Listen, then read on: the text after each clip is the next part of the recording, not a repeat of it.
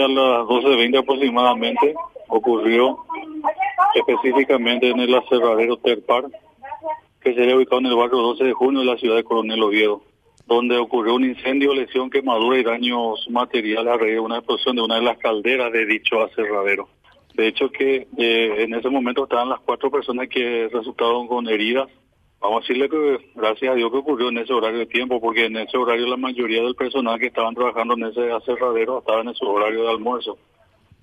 Si no, seguramente iba a haber más cantidad de personas lesionadas o cualquier otra situación, ¿verdad? Sí, comisario, ¿ya se sabe eh, el origen también de esta explosión? ¿O ¿Esos detalles se tiene o no? No, no, no, todavía no estoy teniendo a mano el informe referente al personal técnico ya de, del personal de criminalística de la Policía Nacional, como así también de los bomberos. Eh, solamente que estaban cuatro personas que estaban operando en ese momento, que estaban tratando de mantener la la temperatura normal ahí de la caldera y uno de ellos explotó y dañó al otro también y eh, a consecuencia de eso quedaron lesionados las cuatro personas. Uno de ellos era, eh, uno de ellos se llama Genaro Ignacio Barrios, que es el jefe de fábrica, Arcadio Servín, Miguel Ángel González y Silvio Montiel, todos mayores de edad.